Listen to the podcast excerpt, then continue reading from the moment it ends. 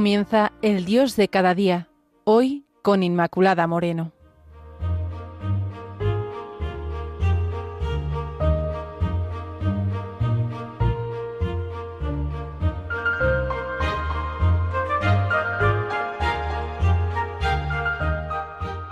Queridos amigos de Radio María, el Señor está cerca, ya viene. Hoy es día de gracia, hoy es tiempo de salvación. Los profetas anunciaron al Mesías. Miqueas, en el capítulo 5, versículo 1, anuncia: En cuanto a ti, Belén de Efrata, la más pequeña entre los clanes de Judá, de ti sacaré al que ha de ser soberano de Israel. Sus orígenes se remontan a los tiempos antiguos, a los días de antaño. Isaías, en el capítulo 11, en el versículo 1, nos dice: Saldrá un renuevo del tronco de Jesé, un vástago, brotará de sus raíces. Sobre él reposará el Espíritu del Señor, espíritu de inteligencia y sabiduría, espíritu de consejo y valor, espíritu de conocimiento y temor del Señor. El profeta Jeremías nos dice, Vienen días, oráculo del Señor, en que yo cumpliré la promesa que hice a Israel y a Judá. Entonces, en aquellos días, suscitaré a David un descendiente legítimo, que practicará el derecho y la justicia en la tierra. En aquellos días se salvará Judá, Jerusalén vivirá en paz. Y le llamará así el Señor, nuestra salvación. Sí, hermanos, en este tiempo de Adviento sentimos la cercanía del Señor, porque deseamos de todo corazón que venga a nosotros, que venga a nuestro mundo, que venga a nuestra realidad. Queremos vivir este adviento con las actitudes de los anabín, de los sencillos, de los pequeños, de los que esperan de veras todo en el Señor. Los fariseos, recordemos, fueron ese grupo o movimiento político, social y religioso judío con el objetivo de mover a los demás a la fidelidad a la ley.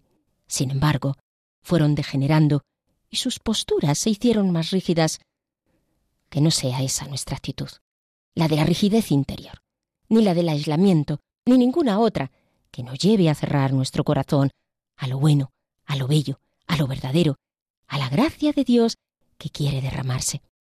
Así era el corazón de los personajes que son una verdadera referencia para nosotros en el Adviento, Juan Bautista, María y José.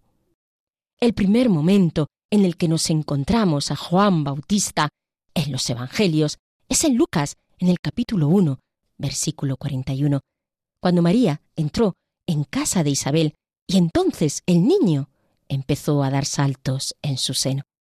E Isabel, llena del Espíritu Santo, exclamó a grandes voces, Bendita tú entre las mujeres y bendito el fruto de tu vientre. Ya Juan estaba reconociendo a Jesús en el vientre de su madre, de María.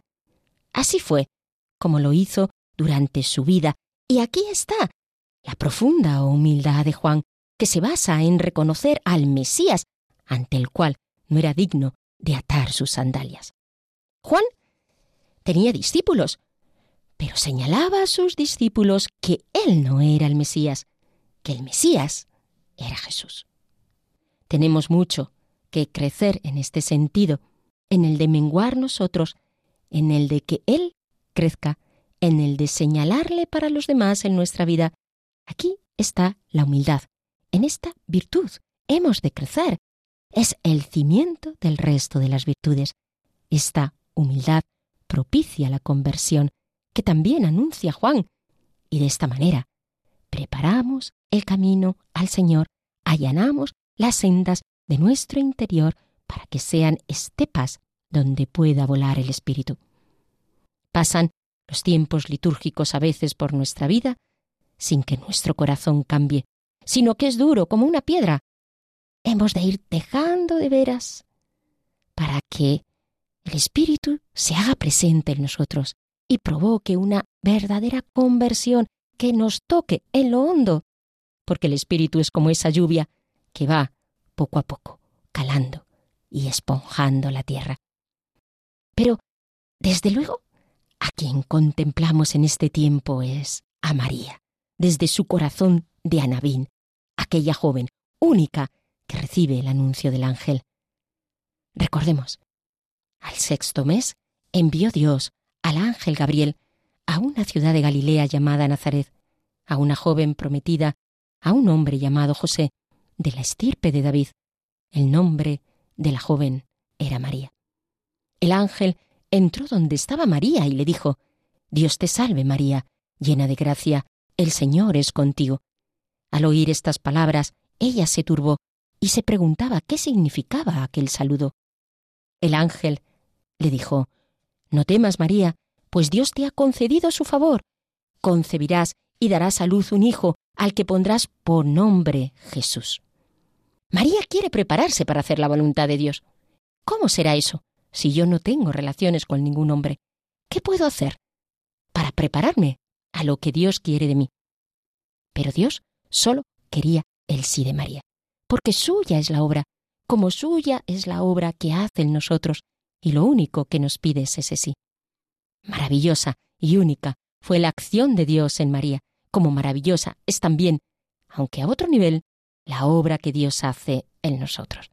Dios nos ayuda, va por delante, y solo nos pide esa respuesta que dio María para hacer su obra. Aquí está, la esclava del Señor, hágase en mí, según tu palabra. Una segunda escena para contemplar a María en este tiempo de Adviento es el encuentro con su prima Isabel, al que hacíamos referencia antes. En María vemos esa actitud de servicio de quien no se mira a sí misma, sino a los demás, en este caso a su prima Isabel.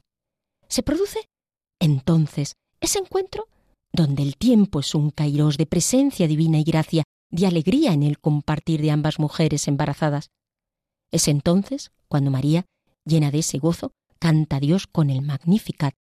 Proclama mi alma la grandeza de Dios, se alegra mi espíritu en Dios mi Salvador, porque ha mirado la humildad de su sierva, y desde ahora me felicitarán todas las generaciones, porque el poderoso ha hecho obras grandes por mí. Su nombre es santo, y su misericordia llega siempre a aquellos que le honran.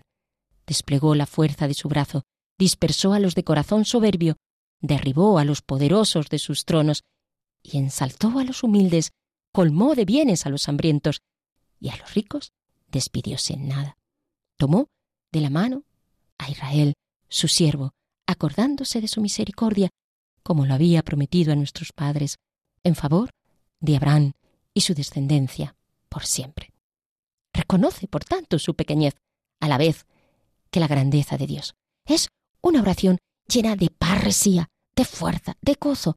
Nos muestra, así, nuestra Madre, cómo hemos de vivir este tiempo de Adviento en esta actitud de servicio, de ponerse a disposición de los demás, de no mirarnos a nosotros, sino de mirar las necesidades de aquellos a quien amamos. Servir con alegría, con sencillez, con humildad, con apertura, con agradecimiento total a la voluntad de Dios, en espíritu de alabanza, porque esta es una de las actitudes del Adviento. Prorrumpimos en alabanza, porque irrumpe la alabanza en el corazón cuando vemos que ante nuestra pequeñez Dios actúa, reconociendo así su grandeza, su poder, su salvación. Pero hay un tercer momento de contemplación. María embarazada, protegiendo a su niño.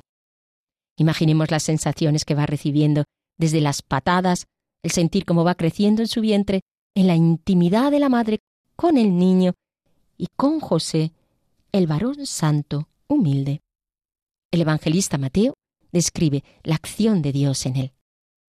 El nacimiento de Jesús, el Mesías, fue así. Su madre estaba prometida a José y antes de vivir juntos, resultó que había concebido por la acción del Espíritu Santo. José, su esposo, que era justo y no quería denunciarla, decidió separarse de ella en secreto. Después de tomar esta decisión, el ángel del Señor se le apareció en sueños y le dijo, José, hijo de David, no tengas reparo en recibir a María como esposa tuya, pues el hijo que espera viene del Espíritu Santo, dará a luz un hijo y le pondrás por nombre Jesús, porque él salvará a su pueblo de sus pecados. José pensaría el sentido de su misión en relación a lo que estaba aconteciendo en María, como cuando vemos a Dios que actúa en la vida de los otros, pero no vemos si nosotros tenemos un lugar o una misión en esta acción de Dios, en ese misterio que nos sobrepasa, que no podemos abarcar. Allí estaba José, y así cumplió con la misión que Dios le daba, la de proteger a María y a Jesús. Después desapareció, con la misma sencillez y amor con el que había aceptado estar según Dios se lo ponía. Miremos a José, también, en este adviento, su saber estar. Cuánto necesitamos saber estar en el lugar que Dios quiere, con la humildad de José.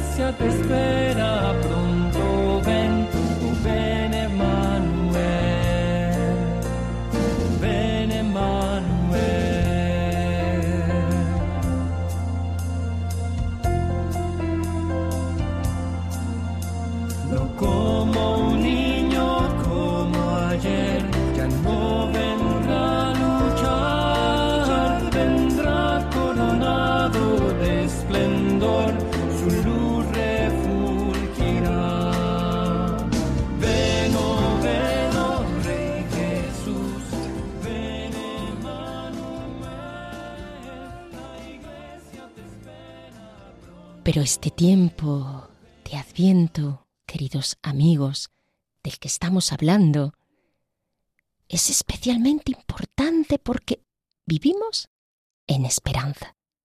La esperanza. ¿Cuánto la necesitamos en medio de este mundo, de la realidad en la que vivimos, complicada, difícil muchas veces, en medio de las guerras, la incertidumbre? Pero en medio de todo ello somos sostenidos en esperanza es el deseo de unirnos con Jesús de veras y para siempre. Son muchos los deseos que podemos tener, aquellos que se han realizado, pero nos han dejado insatisfechos, aquellos que no se han cumplido y que nos producen una sensación de frustración y fracaso. Y necesitamos tanto, tanto una purificación del deseo. El deseo de nuestro interior, el deseo último al que hemos de escuchar apunta al infinito, en el cual nos hemos de anclar a lo que es más último, lo que es verdadero, aquello que buscamos en relación al ser, a la plenitud, a lo que nos constituye, a lo que nos sostiene y nos construye, nos hace conectar con nuestro centro, donde Dios está, y ahí, en esa raíz última, encontramos el fundamento de nuestro deseo. Es posible que muchos deseos en nuestra vida no se hayan cumplido, pero lo importante es que se cumpla ese deseo último, porque mientras vivimos en esta realidad que vemos, sentimos la fractura interior entre lo que vivimos, que nos deja insatisfechos, y lo que deseamos, y ya ese deseo va cargado de plenitud, de la plenitud que nos espera. Esa experiencia de insatisfacción que al verla el alma porque nos damos cuenta que aun cuando los deseos se cumplen, sin embargo, nos queda la insuficiencia cuando nuestro corazón clama la plenitud. Esa plenitud que solo Cristo puede darnos, porque solo en Él descansa nuestro deseo, y solo en su corazón podrá descansar nuestro ser. La esperanza nos da fuerzas para seguir adelante y nos empuja en nuestro caminar hacia Dios. Por eso, Vivir en esperanza implica vivir en un adviento continuo y nos impulsa gracias a este deseo que nos hace mirar al infinito. La esperanza nos lleva a relativizar todas las cosas que nos acontecen, porque realmente son relativas. Solo Dios basta, y realmente solo Él puede llenar nuestro corazón. Quizá albergamos miedo ante las distintas situaciones actuales en las que vivimos, pero Dios sale a tu encuentro, haciéndonos entender que no hemos de perder nuestra mirada y hemos de seguir fijándola en Cristo. Mejor aún, hemos de dejar que la mirada de Jesús nos alcance, la mirada de Jesús sobre nosotros, proyectando de una forma muy diferente lo que somos, haciéndonos entender las cosas de una manera muy distinta. Desde nuestra visión, pequeña y reducida, ¿dónde vamos? Porque nada somos en esta visión. Miremos a Jesús. Miremosle predicando, haciendo milagros, hablando con los niños, crucificado, resucitado. Y en Él, en esa mirada, encontraremos la fuente de toda inspiración, el sentido de nuestra esperanza, la fuente de toda esperanza. El sentido es otro de los aspectos de la esperanza, porque son muchas las cosas a las que no encontramos sentido, pero en la mirada de Cristo encontraremos sentido a todo lo que nos acontece. No una respuesta concreta a las cosas, sino la conciencia de que aunque no lo parezca, hay un sentido que lo explica todo, aunque no lo conozcamos.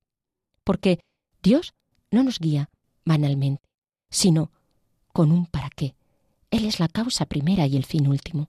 Él es alfa y omega, principio y fin.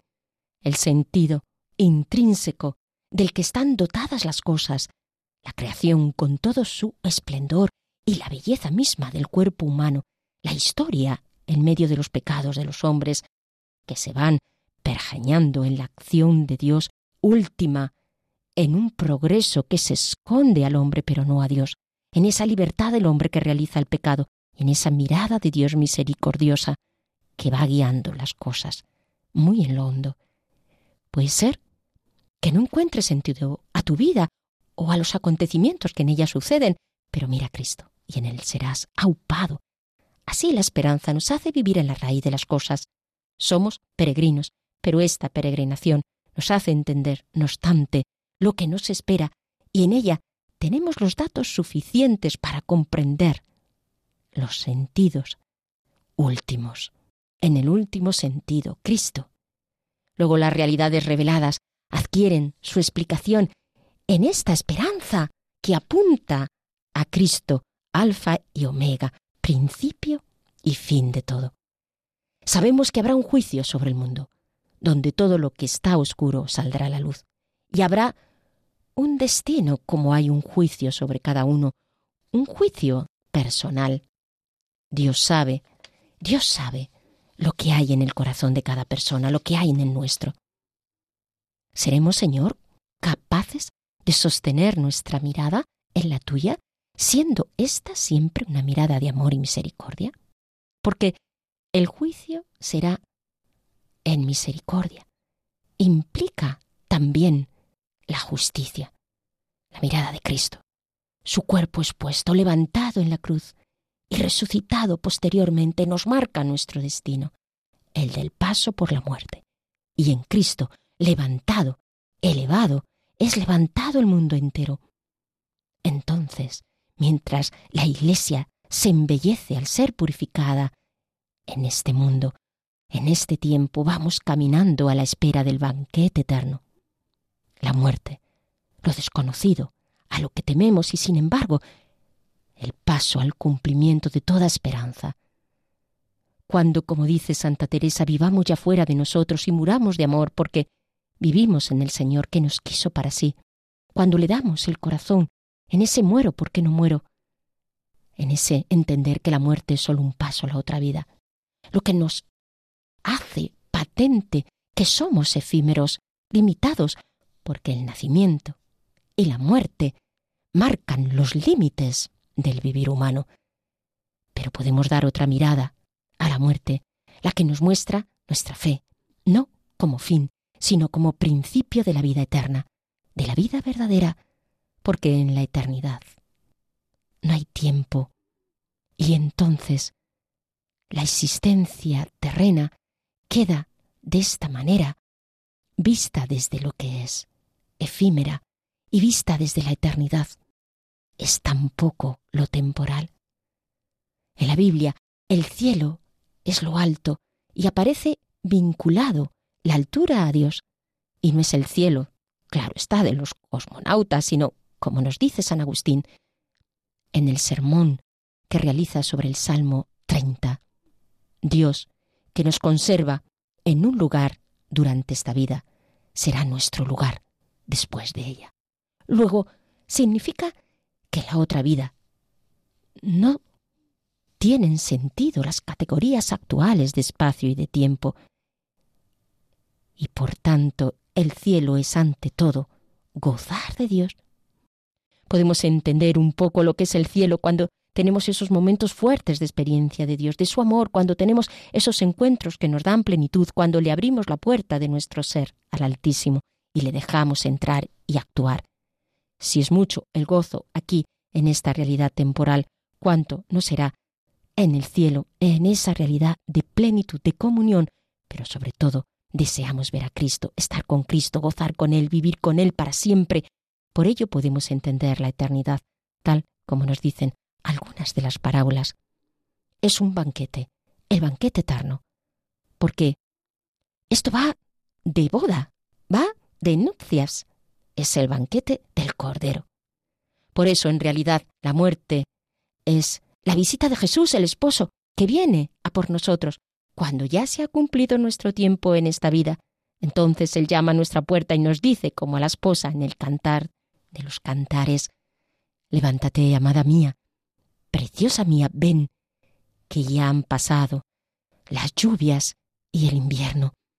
Las flores aparecen en el campo, ha llegado el tiempo de la poda y se oye en nuestra tierra el arrullo de la tórtola.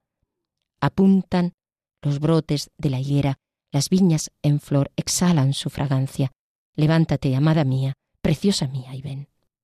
Entonces viviremos una nueva realidad, cuando todo quede transfigurado en Cristo, como nos dice Apocalipsis 21, 18. Vi un cielo nuevo y una tierra nueva, porque el primer cielo y la primera tierra desaparecieron y el mar no existe ya. Y vi la ciudad santa, la nueva Jerusalén, que bajaba del cielo de junto a Dios, engalanada como una novia ataviada para su esposo, y oí una fuerte voz que decía desde el trono, esta es la morada de Dios con los hombres. Pondrá su morada entre ellos, y ellos serán su pueblo, y Dios con ellos será su Dios. Y enjugará toda lágrima de sus ojos, y no habrá ya muerte, ni habrá llanto, ni gritos, ni fatigas, porque el mundo viejo ha pasado. Entonces dijo el que está sentado en el trono, Mira, hago un mundo nuevo. Clamamos en esta vida, Señor. Clamamos. Ven, Señor Jesús, Maranatá. Ven pronto, Señor. Ven, Salvador. Ven a nuestra vida. Rompe ya la tela de este dulce encuentro para que podamos verte definitivamente y estar contigo para siempre, siempre, siempre. Queridos amigos, terminamos así este espacio del Dios de cada día, recordándoles que pueden establecer contacto con nosotros a través del correo el Dios de cada día 36 arroba radiomaria.es. Gracias por su atención y hasta el próximo encuentro.